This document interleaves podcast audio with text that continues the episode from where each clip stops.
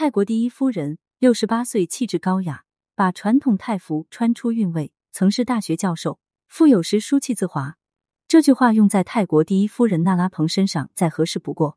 六十八岁的年纪，奶奶辈儿的人了，跟一众第一夫人站在一起，单凭气质都可以来一波秒杀。这种自带气质的优势，在刚结束不久的 APEC 峰会上体现的淋漓尽致。娜拉蓬跟着总理丈夫巴育亲自到机场迎接贵宾时，柠檬黄的上衣搭配土色的裙装，亮中带着稳重。这种传统造型可比旁边穿着亮蓝色奥黛的年轻的越南夫人还要抢眼。这位越南夫人后来在不同场合换了好几套自己国家的传统服装，每一套不是大红就是青蓝。作为陪同的娜拉蓬则一直以浅色系为主，就是这样依旧淡雅如兰。在晚宴上欢迎各国领导时。一袭淡蓝色泰式礼服又让她出了一次圈儿，高挑的身材配上浑然天成的气质，在一群西装革履的男人中，更凸显她仙气飘飘的范儿。尤其是见文莱苏丹时，标准优美的屈膝礼被网友形容为童话中的公主。要知道，屈膝礼对大高个子并不太友好，一个做不到位，可就成了笑话。反面教材参考梅根和大个子梅姨。曾经有网友一针见血的指出，梅根那不叫屈膝礼，那叫深蹲。梅姨做的更是搞笑，一双大长腿每次都无处安放。在接待太太团时，各个国家的传统服饰开始默默大比拼。娜拉蓬这一次换了一身红棕色的套裙，这个颜色其实很有挑战性，没点底气的还真就穿成了老奶奶。但是娜拉蓬却凭着气质穿出了端庄感。本来这种低调的打扮不会抢去各位夫人的风头，也算是很贴心的东道主了。不过她一米八的身高，实在很难做到不抢眼。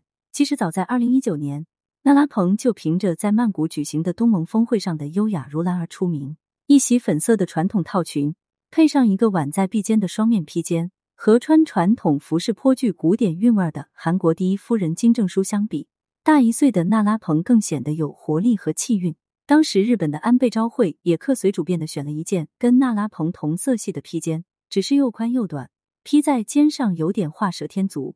细心的人会发现。当时巴育的领带跟夫人娜拉蓬的披肩也是一个色系，两人这是暗戳戳的秀恩爱呀。泰国王后苏提达被他比下去，王后端庄是端庄，穿着蓝色也漂亮，但是要跟娜拉蓬比起来，她还是输在了骨子里的自信和气质上。毕竟气质这东西，不是说有地位穿的高级就能有的。一个靠姿色混后宫的女人，充其量也就是多了不动声色的心机。法国第一夫人布丽吉特跟她同框才是大型车祸现场。娜拉蓬虽说比布丽吉特小一岁，但是布丽吉特脸上的皱纹太过于明显，整个人好像是在强撑着，而娜拉蓬则笑得如沐春风。跟美国第一夫人梅拉尼亚同框，娜拉蓬一身简洁的深蓝色套装，配一串明快的珍珠项链，就把比她小二十多岁的曾经的模特打败。梅拉尼亚的露肩毛边裙披肩发，是认真的吗？娜拉蓬曾经是泰国有名的大学朱拉隆功大学的教授，教的是英语专业。她娴静独特的气质底蕴得益于学识的沉淀。大学教授嫁给一个将军，这是不是可以看成是文武联合？婚后，娜拉蓬辞去了大学教授的工作，成了巴育背后的女人，专心在家照顾双胞胎女儿，很是低调。直到二零一四年，巴育接受圣旨成为临时总理，在就职仪式上。人们才知道，那个穿着黄色泰服、个子比巴玉还要高一些、气质如兰的女人是第一夫人。这之后，一直在巴玉身后的娜拉蓬开始走到台前，但也仅限于做她擅长的事情，比如极力推动妇女、儿童群体事业的发展。就在巴玉刚任总理不久，泰国发生了一起恶性事件：英国一个女游客惨死在海滩上。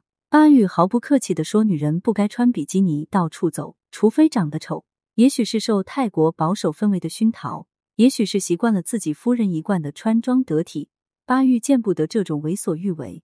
当然，最后迫于国际舆论的压力，乖乖道了歉，成了第一夫人。各种公务活动自然少不了，每每出场，她都是泰国传统服装的代言人。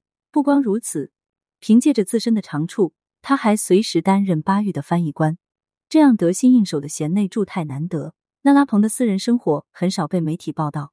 难得的一次是在二零一八年跟巴玉去青来参加巴玉最小的弟弟的婚礼，但也只是发了几张婚礼上两人对新人祝福的照片，再无其他。对于这个比自己还高一点的夫人，巴玉很是疼惜。即便是老夫老妻了，公务外出也会让媒体抓拍到牵手的幸福画面。这应该是两人难得的一次高调了吧？曾经，巴玉带着娜拉蓬去澳大利亚参加峰会，在跟泰国的侨民见面时，巴育又来了一次高调宠妻。他直接打趣说，在澳大利亚面子最大的人是夫人娜拉蓬，还特意强调，无论人前人后，他都要给她面子。这也许就是娜拉蓬一直保持优雅的秘诀吧。一个不被婚姻磨去心气儿的女人，才能把日子过得岁月静好，把每一套衣服穿得淡雅如兰，独具神韵。对此你怎么看呢？欢迎评论区留言互动，更多精彩内容欢迎订阅关注。